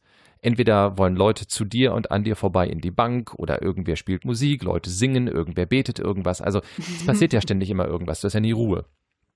Ne? Auch nach der Kommunion hast du nicht Ruhe, weil dann, wie gesagt, Leute in die Bank wollen und an dir vorbeilaufen oder keine Ahnung was. Und ähm, bei einem solchen Online-Gottesdienst hast du das aber sehr wohl, du hast Ruhe. Genau. Ne? Das, ich fand das wunderschön. Und dann eben also solche ursprünglichen Elemente damit einbauen, das hat was. Und auch da jetzt vielleicht nochmal eine Klammer. Ähm, wir haben heute sehr viele Klammern. Ähm, wir haben auch bei uns wieder in der Pfarrei kurz überlegt, ob wir äh, zu Ostern, wir haben also so Pakete rumgebracht, ne? Ähm, vom Pastoralteam haben wir den Leuten Pakete nach Hause gebracht mit Palmzweigen drin und mit, mit irgendwie Zeug drin, ähm, da, um einfach Ostern zu den Menschen zu bringen. So. Mhm. Kam auch ganz gut an. Und wir haben kurz überlegt, ähm, packen wir Wein und Brot damit dazu. Mhm. Ne, damit die quasi mitfeiern können. Das Argument dagegen war gar kein kirchenhistorisches und war auch kein, kein kirchenrechtliches und kein dogmatisches. Das Argument dagegen war, dass wir gesagt haben, na ja, also wenn, dann soll das ja schon irgendwie konsekrierte Materie sein. Also das ist ja irgendwie der Sinn dahinter, ne, dass sie dann also Eucharistie mitfeiern. Das ist eben keine Agape, sondern eine Eucharistie. Und dann müssten wir es vorkonsekrieren. Und das ist magisches Denken. So, das ist also Unsinn, das können wir nicht machen. Und außerdem ist es Blödsinn, weil das ja aus der Feier kommen soll. Also da, das fand ich eigentlich ehrlich gesagt wieder ganz, ganz wunderschön, diesen Gedanken, äh, zu sagen, wenn äh, Brot und Wein zu den Leuten kommen, dann sollen sie auch aus der Feier der Gemeinschaft kommen und nicht davon losgelöst sein. Ja, so. Mhm das Gegenargument wäre gewesen zu sagen, na ja, gut, aber wenn der Priester die, die, die Gaben in der Heiligen Messe weit äh, äh, konsekriert, dann, äh, dann macht er das ja auch mit denen, die zuschauen. Ähm, und da äh, gab es ganz kurz eine Diskussion darüber, wie weit die, die Weihereichweite eines Priesters ist, und die haben wir dann wegen Absurdität nicht weitergeführt. ja. Wäre aber tatsächlich jetzt kirchenrechtlich äh, und dogmatisch nochmal eine sehr interessante Frage ne? und könnte möglicherweise Problemlöser äh, sein. Aber gut, der Punkt, den du machen wolltest, Marc, den, äh, genau, Entschuldigung, ich habe dich. Äh, den habe ich, habe ich, danke. Ähm, ja.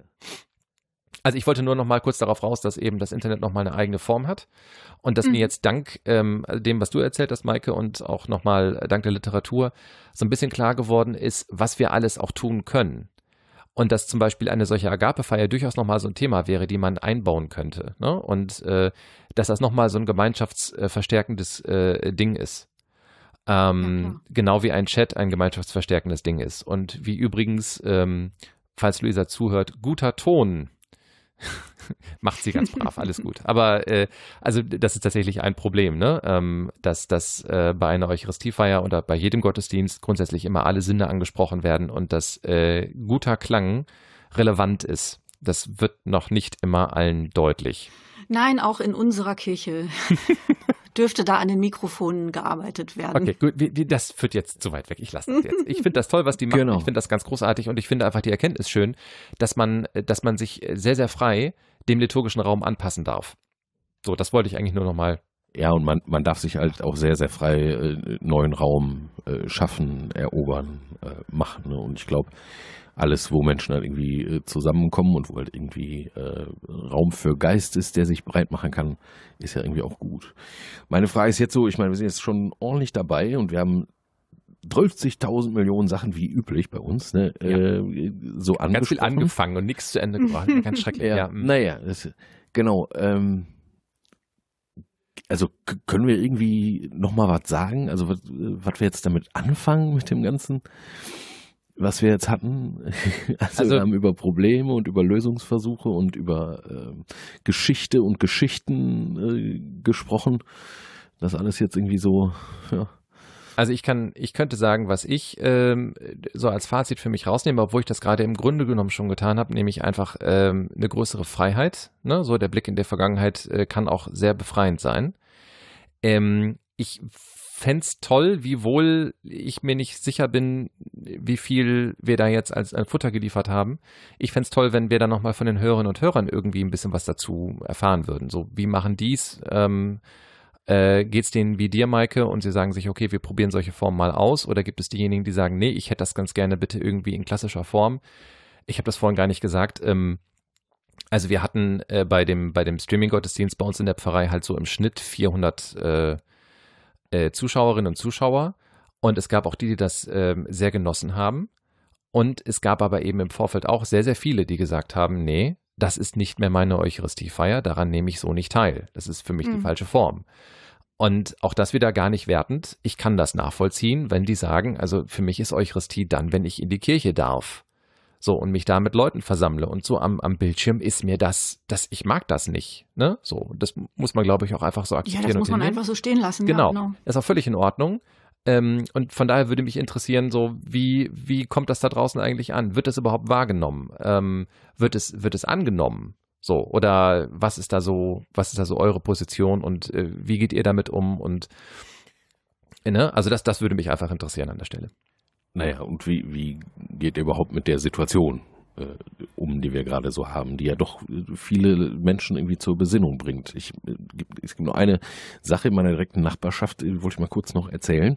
Sehr interessant, wie auch, sagen wir mal, gar nicht mal so äh, kirchlich gebundene oder religiöse Leute dann plötzlich dazu kommen, äh, sich doch ihr Ritual zu verschaffen und das auch sehr ähm, äh, bewusst und sehr entschieden halt zu feiern. Also in meiner Nachbarstraße, da wird jeden Abend um 9 Uhr ein Lied äh, laut gespielt und äh, alle, die in der Straße wohnen, oder viele, viele von denen da machen dann halt ihre, äh, ihre Fenster auf und äh, haben entweder eine Laterne oder ein Teelicht oder halt auch eine Taschenlampe oder halt auch äh, einen coolen bunten Laser oder so dabei und dann ist also für die Dauer dieses Liedes, manche, gestern war ich mal unten, habe mir das mal angeguckt ähm, waren wir dann also auch da unten ähm, und da stehen Leute dann weit voneinander entfernt und lauschen halt äh, dem Lied, äh, haben halt ihre Laterne und ihr Licht äh, an.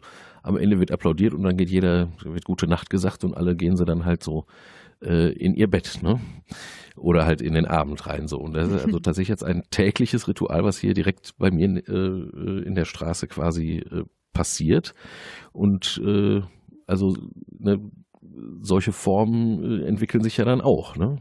Wieder fern, äh, fernab von Kirche und ist vielleicht aber auch äh, ganz schön viel äh, Gemeinschaft dann an der Stelle, ne? Und so ein Gefühl von Zusammenrücken und so. Das finde ich sehr interessant. Deswegen würde mich interessieren, äh, jetzt an die HörerInnen, äh, gibt es da auch noch in Kirche oder außerhalb, gibt es da irgendwas, was ihr jetzt gerade so äh, miterlebt oder seht, äh, was interessant ist, wovon ihr vielleicht gerne mal noch erzählen wolltet jetzt äh, in dieser Viruskrise. Genau. Ja. Ansonsten. Maike? Maike darf auch noch was sagen. Ich darf auch noch was sagen. Oh, wie schön. Aber äh, ja, ich kann mich dem eigentlich nur anschließen. Also ja, ich, ähm, ich würde jetzt einfach von meiner Stelle erstmal sagen, äh, ich war mords aufgeregt vorher und bin es vielleicht auch immer noch ein bisschen, möchte ich einfach mal sagen dürfen. noch nie in meinem Leben gepodcastet.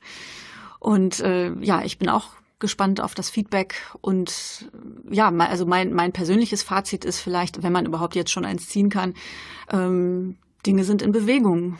Waren es auch immer schon und jetzt geht's weiter. Und man kann, so wie Marc das auch gesagt hat, ja, probieren, ausprobieren, sich da auch ein bisschen befreien von den, von, von den Vorgaben. So, das wird Leute geben, die das komplett anders sehen, ist mir völlig klar. Aber mhm. mal machen. Eben. Okay, das ist genau. im Grunde genommen die perfekte Überleitung zu den Hausmeisterthemen. Ähm, machen wir hier an der Stelle mal das Thema irgendwie dicht und ich hätte noch so ein, zwei äh, Dinge anzumerken. Das erste ist, äh, wir müssen mal ganz dringend kurz allen Leuten irgendwie Danke sagen, die uns bis hierher äh, die Stange gehalten haben, die uns weiterhin mit Geld bewerfen, obwohl wir jetzt seit Juli letztes Jahr gar keine Folge mehr gemacht haben. Äh, ganz, ganz lieben Dank. An der Stelle müsst ihr beide jetzt Danke sagen. Ja, danke. Ja, tau tausend danke. Dank. Also, ja. Es gibt, es gibt also immer noch ganz, ja. Bitte. Also, krass. Äh, ich finde es krass, weil, weil, weil wirklich so lange. Es gab ja auch noch ein paar Kommentare und Mails, auch mit Nachfragen, wann es denn mal so weitergeht. Ja. Also auch dafür äh, allerherzlichsten Dank, dass, obwohl wir lange nicht aktiv waren, dass da trotzdem noch äh, das Leben auf äh, der Homepage nicht so ganz aufgehört hat, sondern immer noch so ein bisschen weitergegangen ist. Und äh, ich freue mich schon drauf, dass das jetzt alles äh, jetzt mal zu, zu, einer weiteren Blüte kommt. Ja, da an der Stelle vielleicht, vielleicht ein, zwei Worte mehr, ähm, weil wir ja nun von uns nichts mehr haben hören lassen und plötzlich sind wir zu dritt da. Ähm, also vielleicht einfach nur, um zu erklären, was alles so war. Ähm, wir haben, das haben wir, glaube ich, nie erzählt, von Anfang an immer schon die Überlegung gehabt, dass wir nicht nur zwei Leute bleiben. Ähm, es gab einfach nur nie eine dritte Person, die, die so gut gepasst hätte, dass wir mit ihr irgendwie ähm, das Team erweitern möchten. Ähm, aber jetzt. Aber jetzt, ganz genau. ähm, und ähm, wir hatten immer schon das Problem, dass entweder Flo oder ich nicht genug Zeit hatten und ähm, ihr wisst ja, das haben wir, das haben wir in der Tat zwischendurch mal erzählt, dass wir so eine, so eine Aufgabenaufteilung haben. Und ähm, das bedeutet aber, wenn einer von uns beiden nicht kann, dann fällt halt irgendwie äh, ein wichtiger Teil der Vorbereitung für eine Folge weg. Also entweder das äh, Organisieren von einem Gesprächspartner oder das Organisieren eines Themas oder aber eben die Technik. Eine von beiden, die sind halt alle genau gleich wichtig. Das heißt, man kann irgendwie ohne den jeweils anderen nicht anfangen zu arbeiten. Wenn dann sowas passiert wie bei mir, dass ich also ziemlich plötzlich und relativ unerwartet ähm, zu Anfang Februar meine Stelle wechsle, dann bin ich einfach mal raus. So. Und das heißt also von Dezember auf, auf äh, fast immer noch jetzt war ich irgendwie fürs Podcasten nicht zu haben.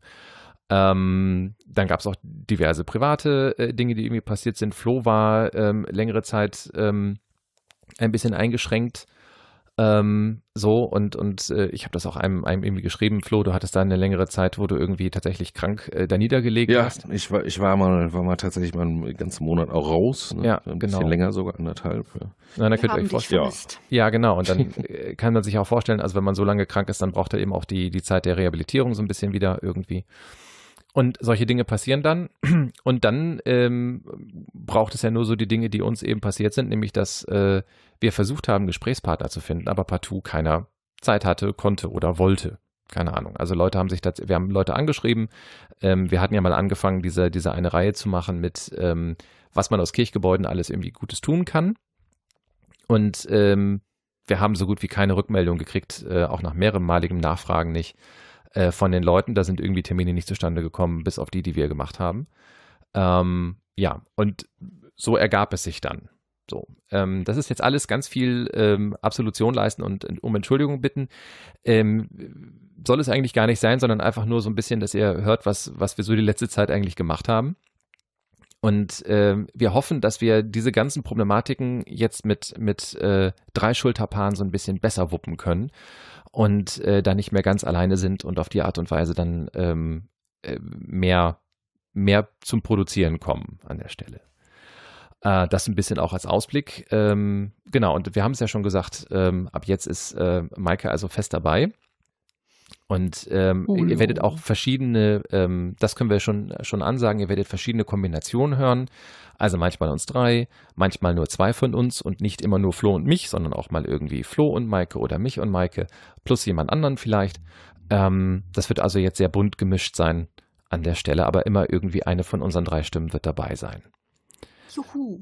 Genau, juhu.